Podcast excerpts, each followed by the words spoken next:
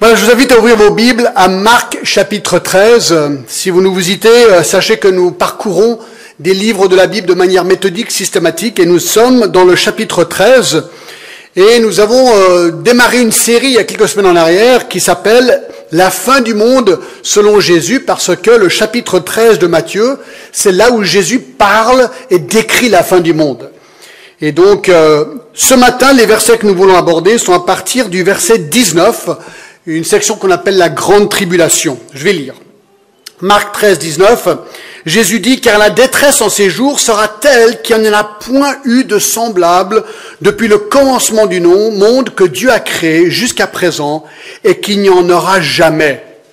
Et si le Seigneur n'avait pas abrégé ces jours, personne ne serait sauvé. Mais il les a abrégés à cause des élus qu'il a choisis. Si quelqu'un vous dit alors le Christ est ici ou il est là, ne le croyez pas, car il s'élèvera de faux Christ et de faux prophètes. Ils feront des prodiges et des miracles pour séduire les élus s'il était possible. Soyez sur vos gardes, je vous ai tout annoncé d'avance. Mais, dans ces jours, après ces détresses, le soleil s'obscurcira, la lune ne donnera plus sa lumière, les étoiles tomberont du ciel et les puissances qui sont dans les cieux seront ébranlées. Alors on verra le Fils de l'homme venant sur les nuées avec une grande puissance et avec une, avec gloire. Et on s'arrête là. Waouh! Et ça, c'est que le début. Donc, comme je viens de le dire, nous sommes dans cette étude sur ce qu'on appelle le, le message de Jésus sur le mont des Oliviers parce qu'il était sur le mont des Oliviers en regardant Jérusalem lorsqu'il a donné ce discours. Et dans le passage parallèle de Matthieu 24, tout a commencé lorsque les disciples qui regardaient Jérusalem et le temple posent cette question, on le voit plus clairement dans Matthieu 24, ils disent, dis-nous, quel sera le signe de ton avènement ou de ton retour, et quel sera le signe de la fin du monde? Alors Jésus dans ce chapitre, répond à cette question. Le signe ou les signes de la fin du monde. Alors, lors de la première partie de cette série, nous avons examiné ce que Jésus appelle le commencement des douleurs. C'est noté ainsi au verset 8. Et là, on avait vu qu'il y avait sept signes du commencement des douleurs. Je les, je les mentionne simplement. Des faux messies, des guerres et des bruits de guerre, des famines, des tremblements de terre, des persécutions, des défections et la diffusion massive de l'évangile dans le monde. Ça, on l'a déjà vu. Lors de la deuxième partie, la dernière fois, nous avons examiné le point tournant de cette période, l'arrivée sur scène de l'Antichrist. Le verset 14 dit, lorsque vous verrez l'abomination de la désolation établie là où elle ne doit pas être, que celui qui lit fasse attention alors, que ceux qui seront en Judée fuient dans les montagnes, etc. Matthieu ajoute deux détails intéressants. Il dit, lorsque vous verrez l'abomination de la désolation dont a parlé le prophète Daniel, qui sera établi en lieu saint. Et la dernière fois, on a regardé cela en détail. On s'est référé à Daniel 9, 27, et nous avons examiné le fait que Jésus confirme l'apparition de l'Antichrist.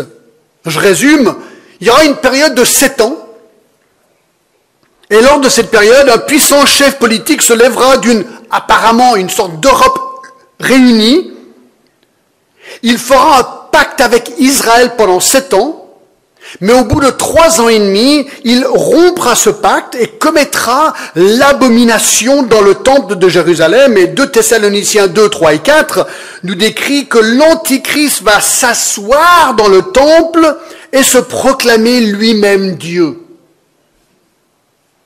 Cet acte ignoble marquera le début d'un temps terrible de persécution des chrétiens dans le monde, et là, on a regardé Apocalypse 13, vous vous rappelez en détail rapidement ce temps de 42 mois, selon Apocalypse 13.5, est bien une période de trois ans et demi. Littéralement possédé par Satan, l'Antichrist exigera que le monde entier l'adore comme Dieu.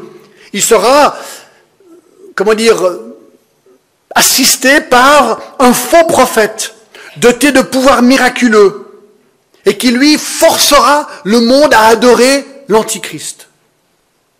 Et une de manières de traquer les non-conformistes sera d'exiger, ça on l'a vu la dernière fois, c'est tout sur le, le, message, vous pouvez aller regarder sur le site, il va exiger qu'une marque soit posée sur la main droite et sur le front de tous les habitants de la Terre. Beaucoup pensent qu'il s'agit ici d'une sorte de puce informatique, peut-être. Et ceux qui refuseront de recevoir la marque ne pourront, nous dit Apocalypse 13, ni vendre ni acheter. Ces gens mourront tout simplement de faim. Et ce nombre, ce chiffre est 666 que nous sommes invités à calculer. Je vous ai montré quelques options de calcul qui ont été proposées au fur et à mesure de l'histoire. Alors moi je me suis posé la question, est-ce que c'est possible que l'Antichrist est vivant aujourd'hui? Eh bien oui, c'est possible. Peut-être pas, mais peut-être, peut-être que oui. C'est tout à fait possible. Nul ne le sait encore. Alors ceci nous amène à notre étude de ce matin. Alors quelque part, j'ai une mauvaise nouvelle. Aussi terrible que les persécutions vont être sous l'Antichrist, ce n'est à rien comparé au jugement de Dieu du monde à cette époque. Car pendant ces mêmes trois ans et demi de terreur contre les chrétiens, Dieu à son tour va se déchaîner contre l'antichrist, contre le faux prophète et contre ceux qui le haïssent, donc Dieu, et va envoyer une série de fléaux terribles pour juger le monde. Et cette période s'appelle la grande tribulation. Alors heureusement, et ça on le verra, que pendant cette période effroyable sur la terre, que la grâce de Dieu sera toujours manifestée. Alors, je découpe notre étude en cinq parties. Nous allons voir Jésus à la grande tribulation, les, prophètes, les prophéties de la grande tribulation, les fléaux de la grande tribulation, la grâce de Dieu lors de la grande tribulation et la fin de la grande tribulation. Donc là, c'est un gros morceau, d'accord Ça va être une sorte de survol. C'est parti, c'est vraiment intéressant. Numéro un, Jésus et la grande tribulation. En lisant Marc 13, 19 à 26 que, je, 26 que je viens de lire, et je parcours d'une manière sommaire ce qu'il a dit, Jésus nous dit que cette période terrible va être comme ceci. Premièrement, Verset 19 tout dit que ça, il dit que ça va être la pire détresse que le monde n'a jamais connue. Ça, il faut vraiment y réfléchir. Hein. C'est ce qu'il dit. Car la détresse en ces jours sera telle qu'il n'y en a point eu de semblable depuis le commencement du monde que Dieu a créé jusqu'à présent. Ça va être la pire période de tous les temps. C'est pour ça qu'on appelle ça la grande détresse ou la grande tribulation. Au verset 20, il nous dit qu'elle sera si dure que le salut serait impossible si la période n'était pas abrégée. On ne va pas rentrer dans le détail. C'est pour nous montrer que ça va être vraiment quelque chose de dur. 3. On apprend dans les versets 21 et 22 qu'il y aurait beaucoup de faux messies avec le pouvoir de faire des prodiges et des signes miraculeux pour tromper les gens. Ça, c'est intéressant. Les miracles et les signes ne sont jamais une garantie de la vérité. Parce qu'ici, des faux prophètes et des faux Christ font des miracles et des signes. Donc il faut se méfier de ceux qui prétendent avoir la vérité et font des miracles pour soi-disant le prouver. Et quatre, ça c'est vraiment intéressant, verset 24, à la fin de ce temps de détresse, il y aura des phénomènes extraordinaires et surnaturels Hein, c'est ce qu'il dit au verset 24, mais dans ces jours, après cette détresse, le soleil s'obscurcira, la lune ne donnera plus sa lumière, les étoiles tomberont du ciel et les puissances qui sont dans les cieux seront ébranlées. Alors on verra le Fils de Dieu revenir. Donc, cette période de grande détresse va terminer avec des, des, des phénomènes surnaturels, avec des objets naturels, lune, étoile, mais que le monde n'a jamais vus. Ensuite, le Seigneur reviendra. Et verset 23 est là. Soyez sur vos gardes. Je vous ai tout annoncé d'avance. Il nous dit, écoutez les gars, soyez sur vos gardes. Soyez sur vos gardes. Il faut être prêt. Il faut être prêt. Deux. Les prophéties de la grande tribulation ou les prophètes de la grande tribulation. Avant de rentrer dans le détail de cette période de la grande tribulation, il faut voir ce que la Bible, c'est-à-dire que Jésus n'est pas le premier à en avoir parlé. Par exemple, dans Daniel 12, 1, je vous lis, Daniel 12, 1, il est dit ceci. Ce sera une période de détresse telle qu'il n'y en a point eu de semblable depuis que les nations existent jusqu'à cette époque. Déjà Daniel disait que cette période serait la pire. Jérémie 37, Jérémie chapitre 30 et le verset 7 aussi, qu'est-ce qu'il dit? Malheur donc ça, c'était 700 ans avant la venue de Jésus. Malheur, car ce jour est grand, il n'y en a point eu de semblable, c'est un temps d'angoisse pour Jacob. Angoisse pour Jacob, Jacob, parlant des Juifs, ça va être un jugement d'angoisse pour les Juifs. On en parlera aussi. Jacob sera jugé par Dieu dans ce temps d'angoisse en parallèle pour avoir rejeté le Messie qui revient. Il y a le livre de Zophonie, le petit prophète. Chapitre 1, verset 14. Écoutez, c'est intéressant. Le grand jour de l'Éternel, Zophonie 1.14, est proche, il est proche, il arrive en toute hâte. Le jour de l'Éternel fait entendre sa voix et les héros poussent des cris amers. Ce jour est un jour de fureur, un jour de détresse et d'angoisse, de ravage et de destruction, un jour de ténèbres et d'obscurité, un jour de nuée et de brouillard, un jour où retentiront la trompette et le cri de guerre contre les villes fortes et les tours élevées. Je mettrai les hommes dans la détresse et ils marcheront comme des aveugles parce qu'ils ont péché contre l'Éternel. Je répandrai leur sang comme la poussière et leur chair comme l'ordure. Ni leur argent, ni leur or ne pourront les délivrer au jour de la fureur de l'Éternel par le feu de la jalousie. Tout le pays sera consumé, car il détruira soudain tous les habitants du pays. Là, c'est du radical.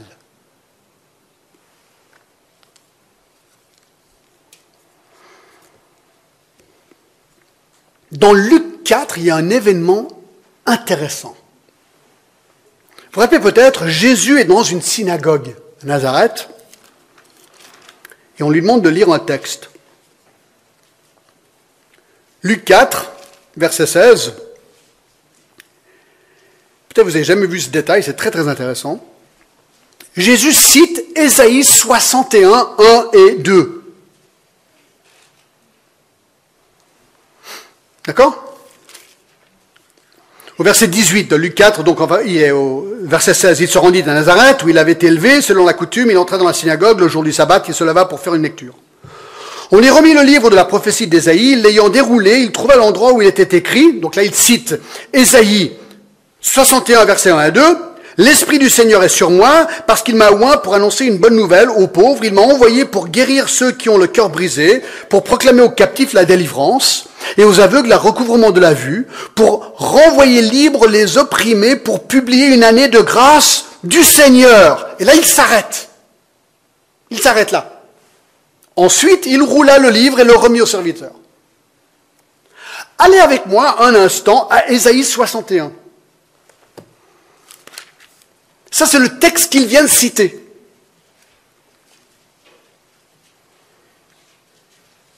Alors c'est intéressant que Jésus cite Ésaïe 61, 1 et 2, et au verset 2, il dit, pour publier une année de grâce de l'Éternel, je devrais reculer un petit peu. Verset 1, l'Esprit du Seigneur, l'Éternel est sur moi, donc Jésus cite, car l'Éternel m'a oint pour porter de bonnes nouvelles aux malheureux, il m'a envoyé pour guérir ceux qui ont le cœur brisé, pour proclamer aux captifs la liberté, aux prisonniers la délivrance, pour publier une année de grâce de l'Éternel. Et il s'arrête là.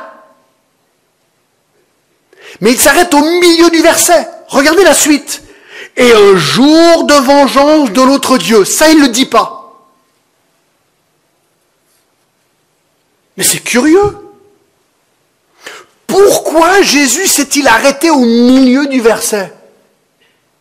Eh bien parce que Jésus très justement savait que sa première venue avait pour but d'offrir la grâce et le pardon aux hommes.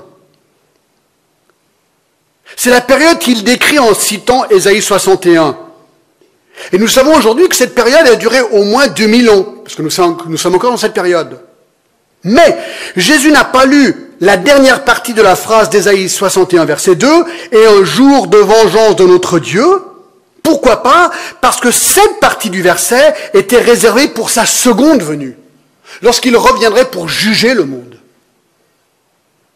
Le jour du jugement et de vengeance de Dieu était réservé pour la grande tribulation, et Jésus dans Marc 13 dit clairement que cette époque est encore future. Ah, le détail de la parole de Dieu. C'est génial.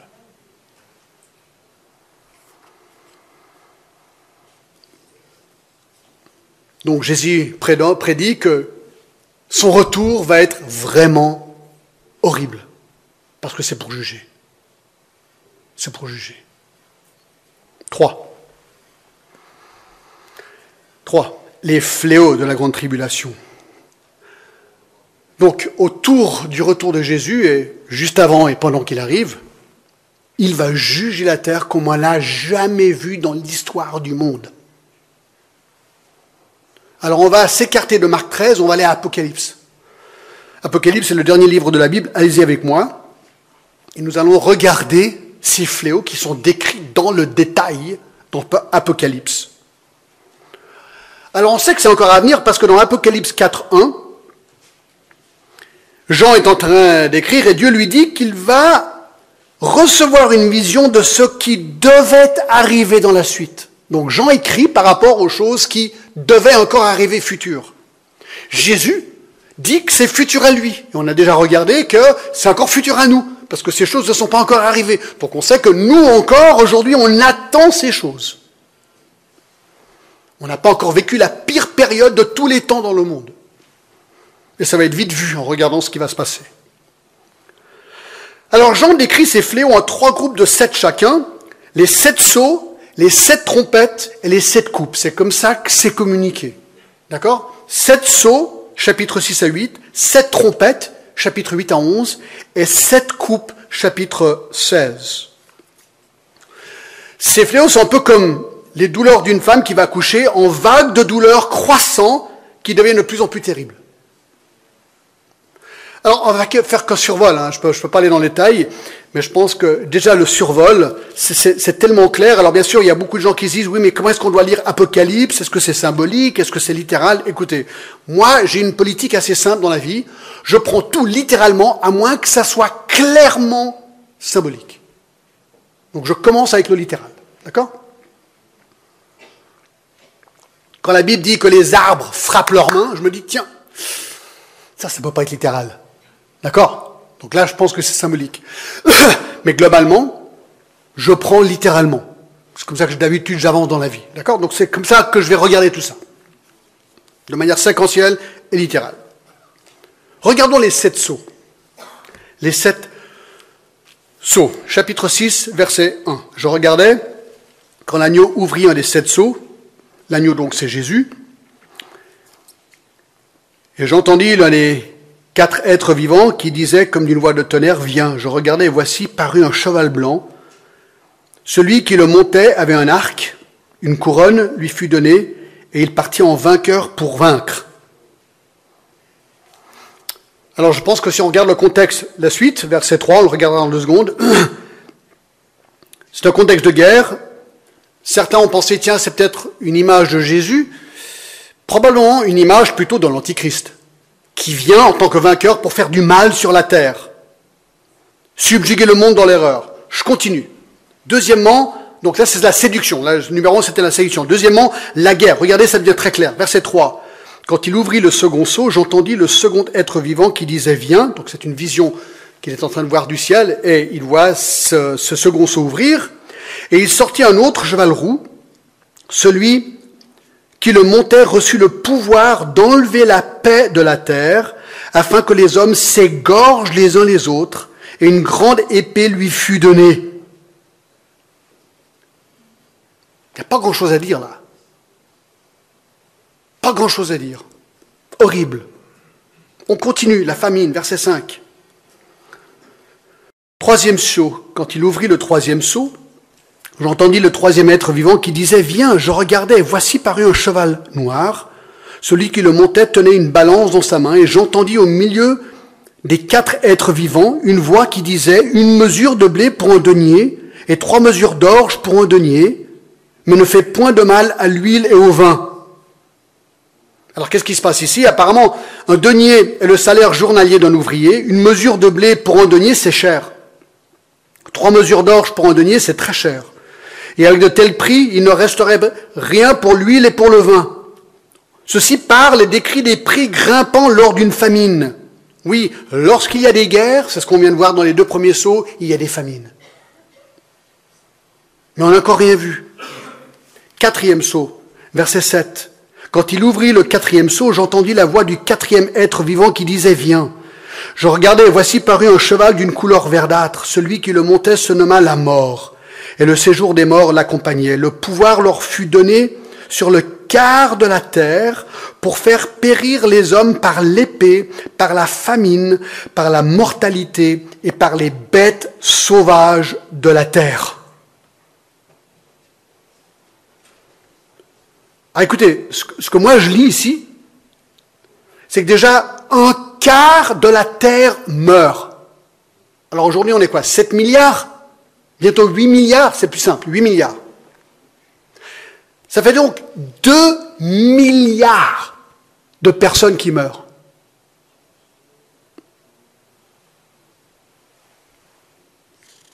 Comment est-ce qu'ils meurent? Par l'épée. Donc c'est pas qu'une petite guerre là. Hein. On a vu la semaine dernière, l'Antichrist, il a un pouvoir mondial. Mondial. La famine, la maladie, les nombres sont si énormes que les soins sont plus possibles. Tant 2 milliards de personnes qui meurent, puis tous les malades et les, les, blessés. Les hôpitaux, ils sont pleins, quoi. L'hôpital à Genève, il ne tient pas, quoi. C'est pas possible. La Croix-Rouge ne peut plus faire face. Puis en plus, on apprend alors que ces malades, ces faibles tombent et deviennent proies aux bêtes sauvages. Mais c'est horrible. C'est ce qu'il dit. 5. Cinquième saut. Verset 9. Quand il ouvrit le cinquième saut, je vis sous l'autel les âmes de ceux qui avaient été immolés à cause de la parole de Dieu et à cause du témoignage qu'ils avaient rendu. Ils crièrent d'une voix forte en disant, Jusqu'à quand, Maître saint et véritable, tarderas-tu à juger et à tirer vengeance de notre sang sur les habitants de la terre? Une robe blanche fut donnée à chacun d'eux. Il leur fut dit de se tenir en repos quelque temps encore, jusqu'à qu'il se soit complet le nombre de leurs compagnons de service et de leurs frères qui devaient être mis à mort comme eux. C'est intéressant. Ce cinquième saut décrit les chrétiens dans le ciel qui ont été immolés, donc mis à mort pour la parole de Dieu. Ce sont les martyrs. On a vu hein, la dernière fois, l'Antichrist va les traquer. Ils ne vont pas recevoir le 666 sur le front, sur la main droite, et donc ils vont être euh, forcés à ne pas manger parce qu'ils ne pourront ni acheter ni, ni vendre. Ils vont mourir de la famine, tomber malades, peut-être, peut-être être victimes de ces bêtes, on n'en sait rien. Ils ne pourront acheter ni vendre, et des milliers, voire des millions de chrétiens vont mourir. Et notez comment réagissent ceux dans le ciel. Ça c'est intéressant, je trouve. Verset 10, Jusqu'à quand, Maître, saint et véritable, tarderas-tu à juger, à tirer vengeance de notre sang sur les habitants de la terre? La justice demande vengeance. Dieu venge. C'est intéressant. Oui, Christ est venu aujourd'hui et il offre la grâce. Le jour viendra où il viendra venger. Ça ne va pas être beau. On n'a encore rien vu.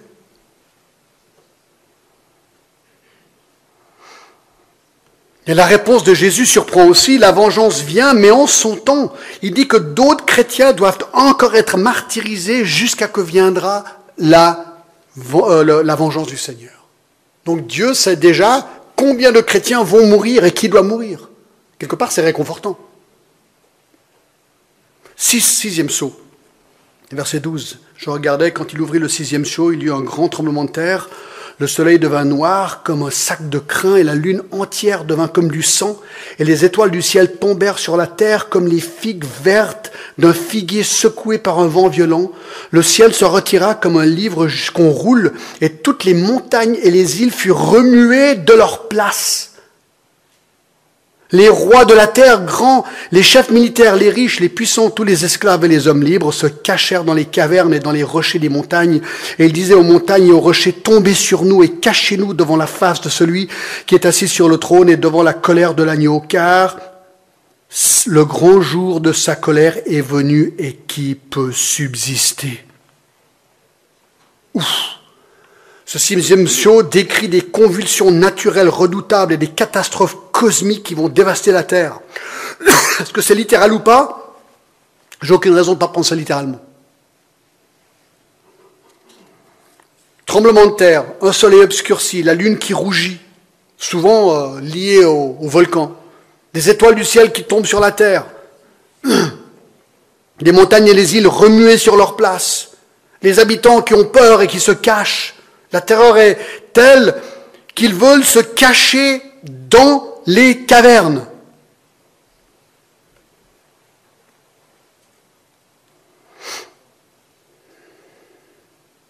Cachez-nous devant la face de celui qui est assis sur le trône et devant la colère de l'agneau. Intéressant, hein? Donc ils savent que c'est l'agneau. Ils savent que c'est Jésus qui commence à déverser sa colère sur eux.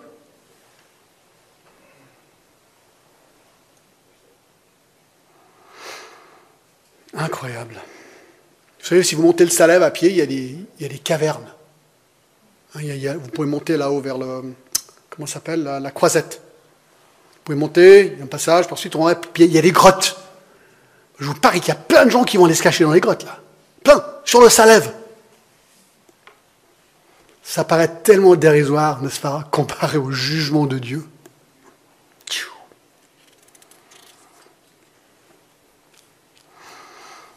Chapitre 8, verset 1, c'est le septième saut. Je fais un survol. Hein.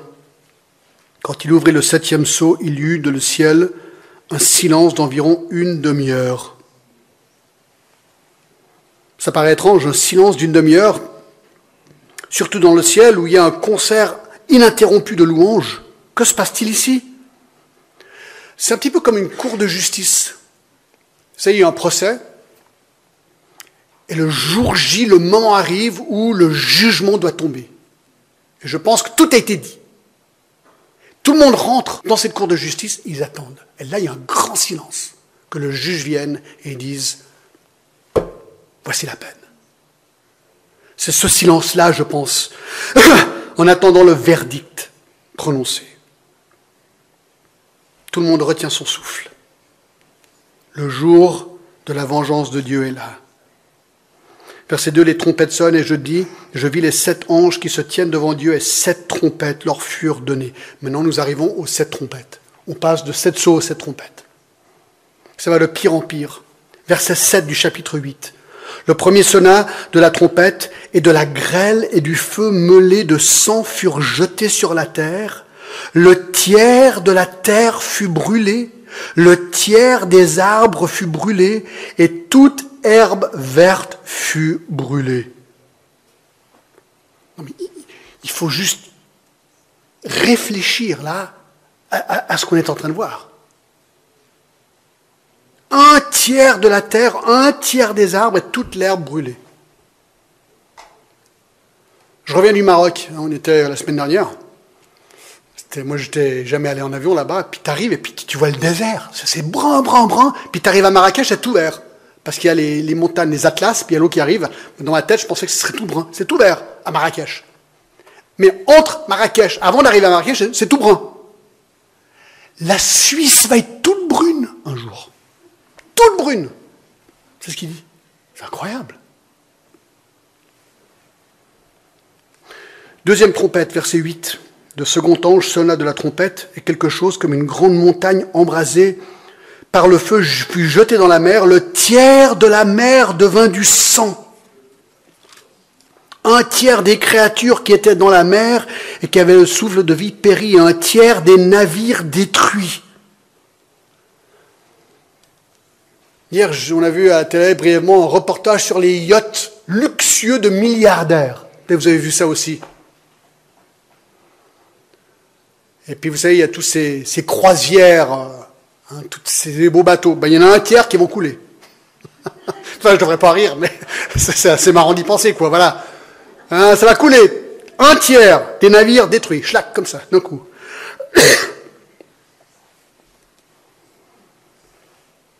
un tiers de la mer devient du sang. Ben, on l'avait déjà vu avec Moïse. Hein. Dieu, il peut faire ce qu'il veut. C'est pas compliqué pour lui de faire ça. 3. Troisième trompette, verset 10.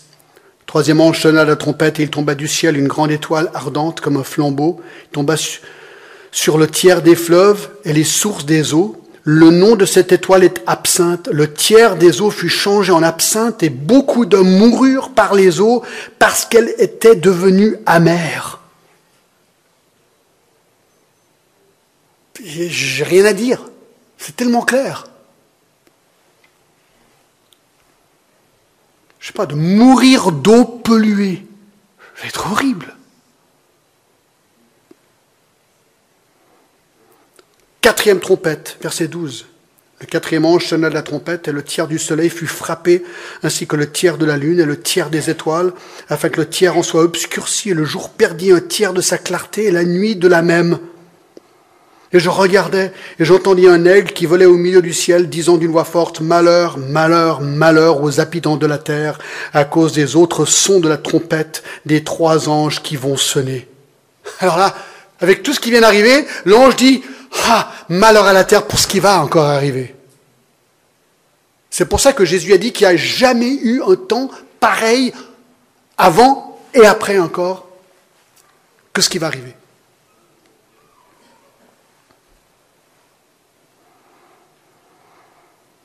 Cinq, cinquième trompette.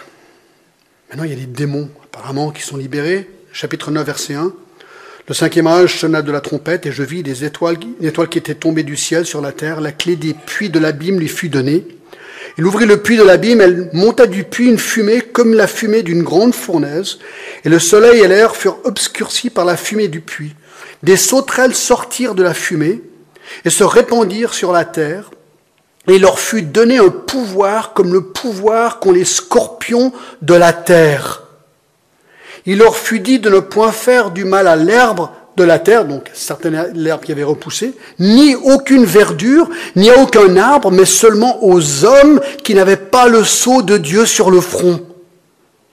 Il leur fut donné non de les tuer, mais de les tourmenter pendant cinq mois, et le tourment qu'elles causaient était comme le tourment à cause que cause le scorpion quand il pique un homme.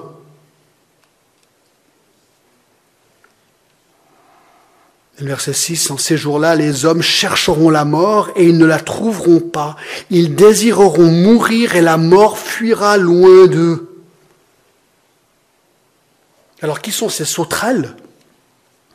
Le verset 11, elles avaient sur elles comme roi l'ange de l'abîme, nommé en hébreu Abaddon et en grec Apollyon, c'est nul autre que Satan.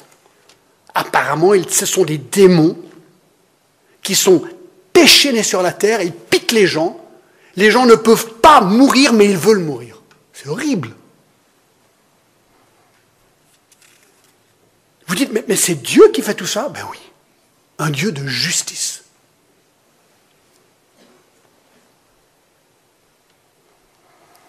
Sixième trompette. Verset 13. Le sixième ange sonna de la trompette et j'entendis une voix venant des quatre cornes de l'autel qui est devant Dieu en disant au sixième, qui avait la, sixième ange qui avait la trompette, délie les quatre anges qui sont liés sur le grand fleuve l'Euphrate et les quatre anges qui étaient prêts pour l'heure, le jour, le mois, l'année furent déliés afin qu'ils tuent le tiers des hommes. Le nombre des cavaliers de l'armée était de deux myriades de myriades. Alors là, bon, je ne sais pas si je suis très clair là-dessus, d'accord J'essaie de comprendre comme vous. Ces anges tuent un tiers des hommes. Ils mènent une armée de deux myriades de myriades, 200 millions de cavaliers. Alors certains pensent que ceci est encore une référence à des démons qui viendront encore tuer les hommes. D'autres voient ici le, le début de la bataille d'Armageddon qui arrivera à la fin de cette période de la grande tribulation, où 200 millions d'hommes viendront des quatre coins de la terre pour affronter le Seigneur dans la vallée d'Armageddon. Ça, on le verra dans quelques instants. Alors certains pensent que c'est peut-être qu'ils viendront de la Chine ou de la Russie. On sait que la Chine a apparemment beaucoup, beaucoup, beaucoup de chevaux. C'est ce qu'on m'a dit, c'est ce que j'ai entendu, j'en sais rien. Bref, 200 millions de personnes, ça paraît aujourd'hui pas invraisemblable. Une armée de 200 millions. Bref, les versets 20 et 21, les autres hommes qui ne furent pas tués par ce fléau ne se remportirent pas des œuvres de leurs mains. Ils ne cessèrent pas d'adorer les démons et les idoles d'or, d'argent, d'airain, de pierre et de bois, qui ne peuvent ni voir, ni entendre, ni marcher.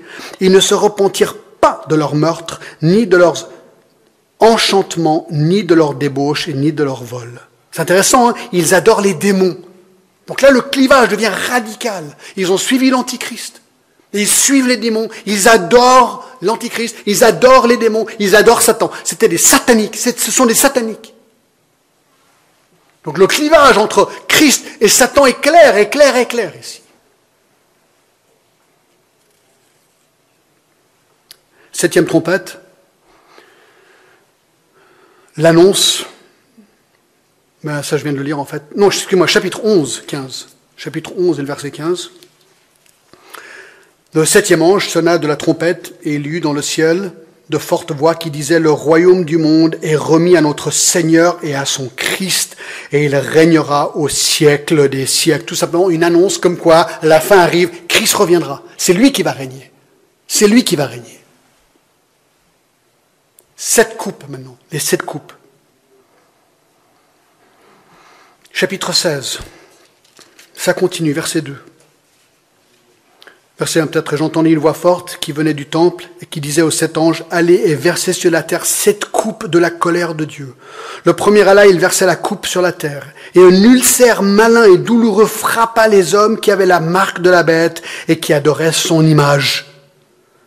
Des ulcères déversés sur ceux qui ont la marque 666 et qui suivent l'Antichrist. Deux, Chapitre verset 3. Le second verset sa coupe dans la mer et elle devint du sang comme celui d'un mort. Et tout être vivant mourut, tout ce qui était dans la mer.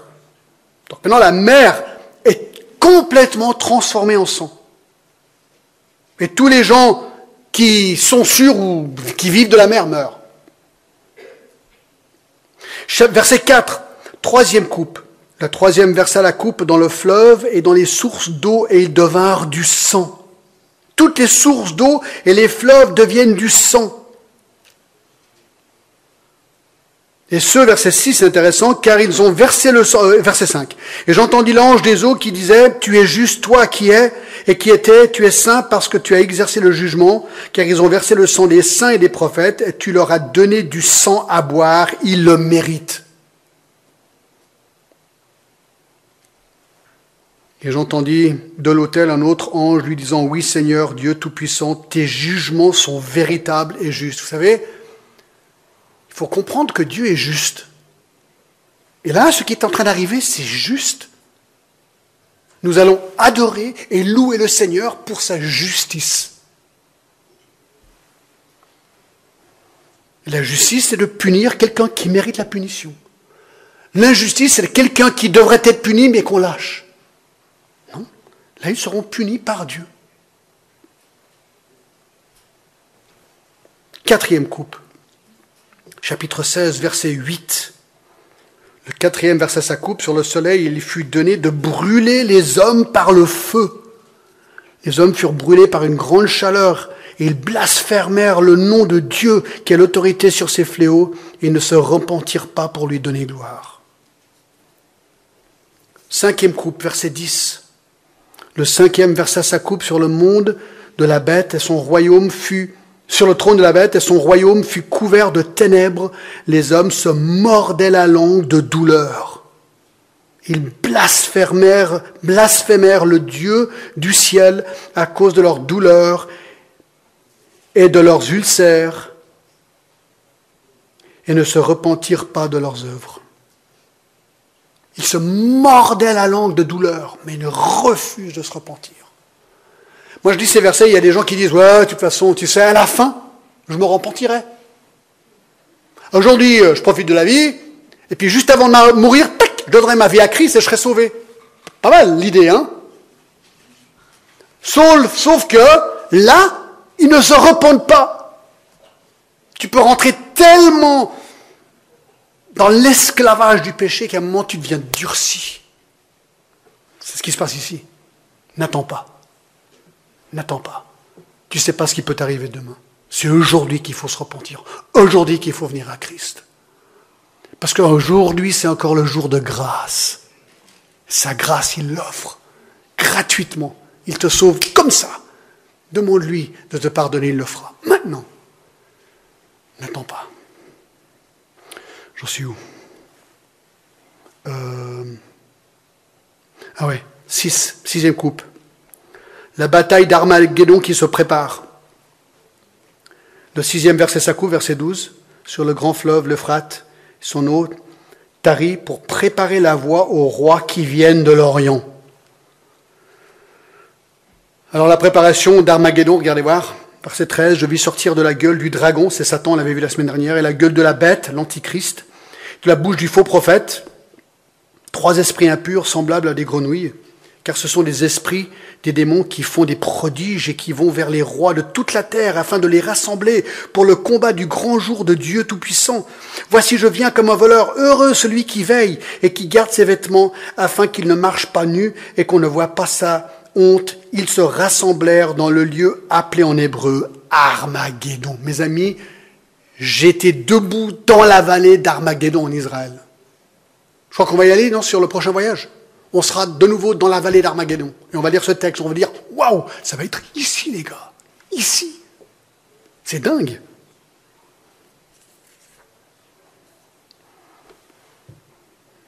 Donc l'Antichrist va réunir tous ces gens. Ils vont aller à cette vallée d'Armageddon pour se battre contre Christ qui va revenir.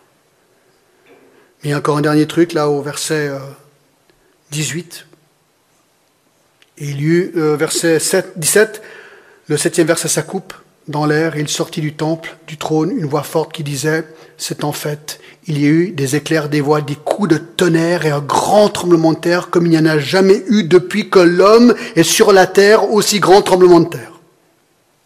Et regardez verset 21. Non seulement il y, a un, tremblement de terre, regardez verset 21. Et une grosse grêle dont les grêlons pesaient un talon. Entre 30 et 50 kilos par grelon, ça dit? Grêlon? Grêlon.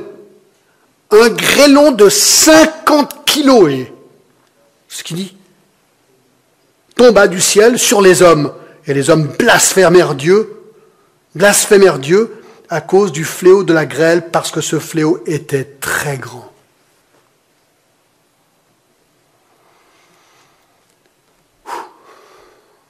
Alors là, on est tous déprimés, quoi. C'est incroyable. Non, mais c'est quand même incroyable le livre d'Apocalypse. Vous n'êtes pas d'accord? On lit ça, on se dit, mais c'est. On, peut qu'imaginer comment ça va être. Alors laissez-moi vous donner un peu de bonnes nouvelles, d'accord? Quatre. Quatre. La grâce de Dieu dans la grande tribulation. C'est intéressant. Il y a beaucoup de gens qui disent, mais pourquoi est-ce que Dieu tarde? Ça fait 2000 ans qu'on attend. Ah oui, parce que 2 Pierre 3 et le verset 9 dit ceci, le Seigneur ne tarde pas dans l'accomplissement de la promesse de la fin des temps, comme quelques-uns le croient, mais il use de patience envers tous, ne voulant pas qu'aucun périsse, mais voulant que tous arrivent à la repentance. Dieu attend et attend et attend. Parce qu'il veut que les hommes se repentent et viennent à Christ. Ça, c'est notre boulot, mes amis, de propager l'évangile dans cette ville, là où Dieu nous a, nous a placés.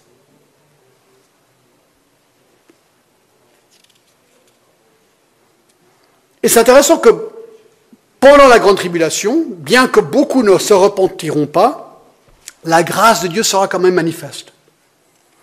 En faisant que l'évangile soit annoncé. Alors on a vu tout à l'heure qu'il y a les martyrs qui sont dans le ciel, ils ont été tués pendant euh, la grande tribulation, ils attendent le jugement de Dieu, mais ça prouve que des gens viennent à Christ. Il y a quand même des gens qui se convertissent pendant la grande tribulation. Donc, ça c'est la première méthode de la grâce de Dieu, c'est que des chrétiens, lors de la grande tribulation, annonceront l'évangile à d'autres pour qu'ils se convertissent. Deux. Deuxième chose, il y aura l'évangile apparemment proclamé par 144 000 témoins juifs. Regardez Apocalypse 7, vraiment intéressant.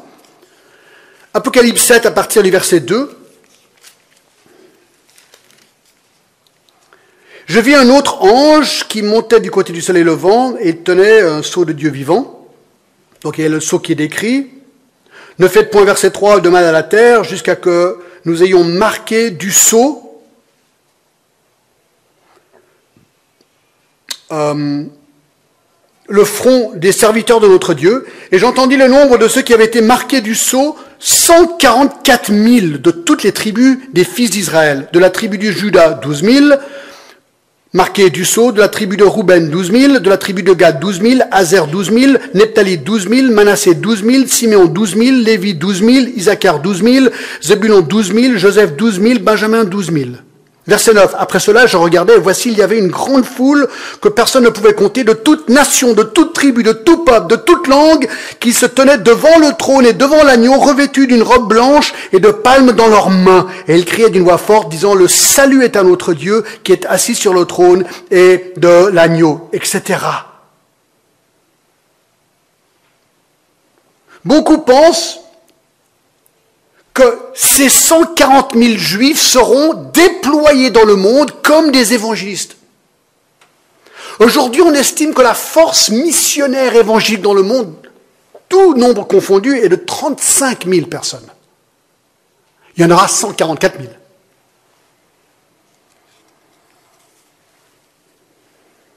Et Zacharie 13, 8 et 9, vous pouvez regarder, indique que des gens se convertiront pendant cette période.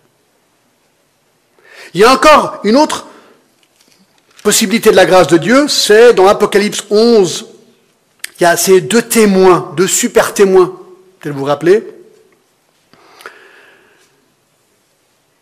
Verset 3, je donnerai à mes deux témoins, alors si on recule verset 2, il parle de 42 mois pendant cette période, c'est les trois années et demie de la dernière partie de la grande tribulation. Il y aura ces deux témoins à qui je donnerai le pouvoir de prophétiser, revêt du sac pendant 1260 jours, trois ans et demi.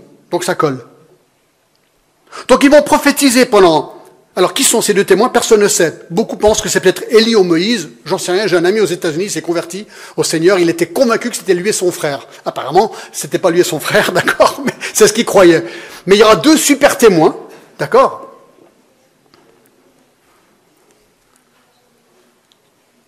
Et ils auront des pouvoirs fantastiques, verset 4. Ce sont les deux oliviers et les deux chandeliers qui se tiennent devant le Seigneur sur la terre.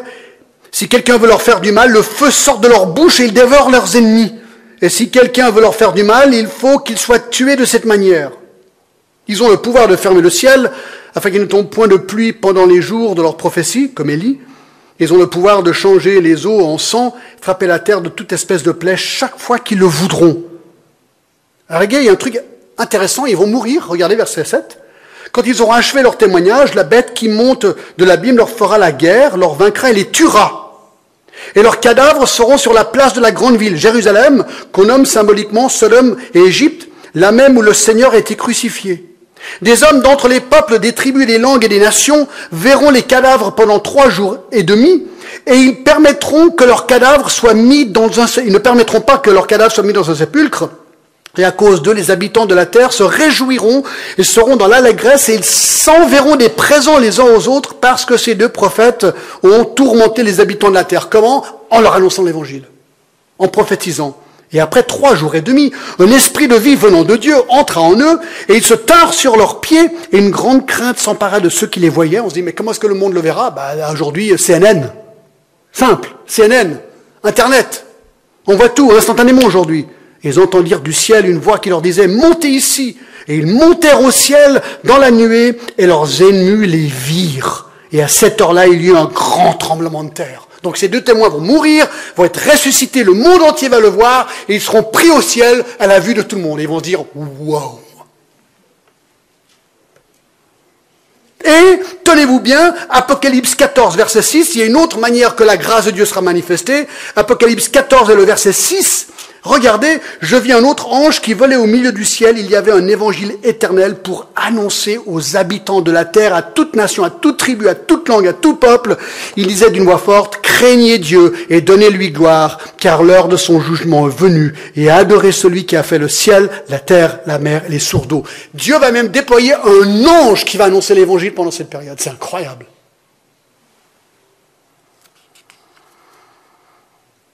Et on arrive à la fin de la grande tribulation, je vais vite. On a vu les préparatifs de la bataille d'Armageddon.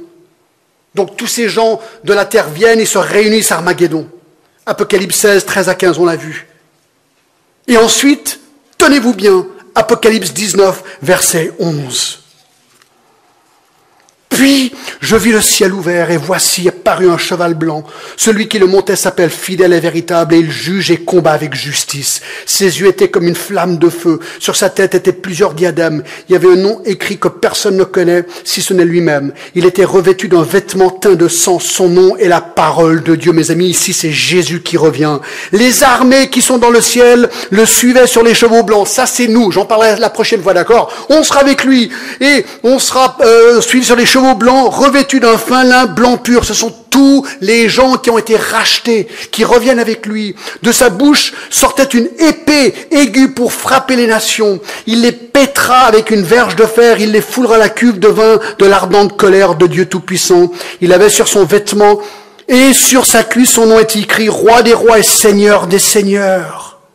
Et je vis un ange qui se tenait dans le soleil il cria d'une voix forte, disait à tous les oiseaux qui volaient au milieu du ciel, venez, rassemblez-vous pour le grand festin de Dieu afin de manger la chair des rois, la chair des chefs militaires, la chair des puissants, la chair des chevaux et de ceux qui les montent, la chair de tous, libres et cadavres, petits, esclaves, petits et grands.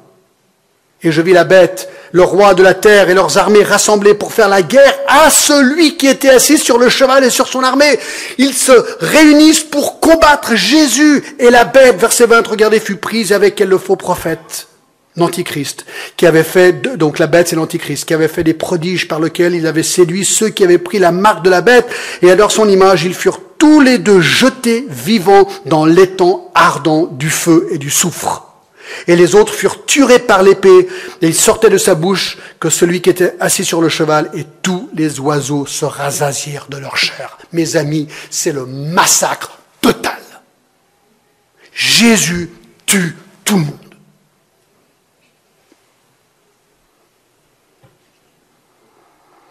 Pouf.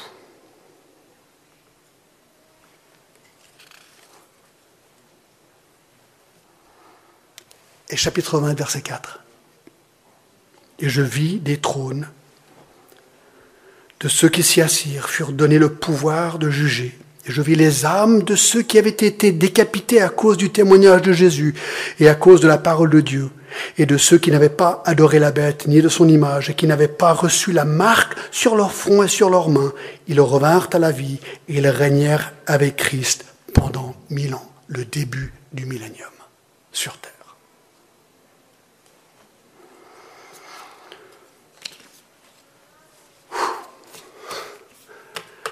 Je vous ai dit que c'était un gros morceau. Hein. Aïe, aïe, aïe, aïe, aïe. Alors je termine avec ceci. Je sais que j'étais un peu long, excusez-moi ce matin. Je vais être honnête. Est-ce que j'ai tout vu juste aujourd'hui? Honnêtement, j'en sais rien. J'espère que oui. Là, je suis honnête. Peut-être vous n'êtes pas d'accord sur ceci ou cela. Ok. Je vous dis un truc. Si tu es chrétien et je suis chrétien, il y a une chose qui est sûre on va passer l'éternité ensemble au ciel. Amen Amen. Alors, est-ce que on a tout juste ou tout faux sur tous les événements jusqu'à là? On verra. Deuxième chose que j'aimerais dire. John, est-ce que tu crois vraiment que tout ça, ça va arriver? Voici ma réponse.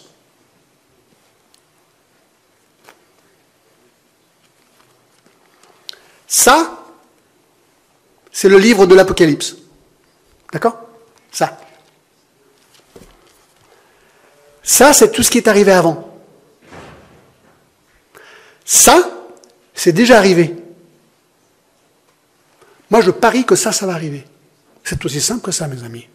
Toutes les prophéties sur la venue, la première venue de Jésus se sont accomplies. Pourquoi est-ce que les prophéties sur la seconde venue ne s'accompliraient pas aussi? Oui, je suis convaincu que ces choses vont vraiment arriver. Moi, je pose une question. Est-ce que tu es prêt? Alors, la question se pose, est-ce qu'on sera là pour tout ça? Ça, c'est une question qu'on verra la prochaine fois. Quoi qu'il arrive, il faut être prêt, mes amis. Est-ce que tu connais le Seigneur? Sinon, demande-lui maintenant de te pardonner ton péché et de te sauver. Prions. Seigneur, oui, c'est un gros morceau ce matin.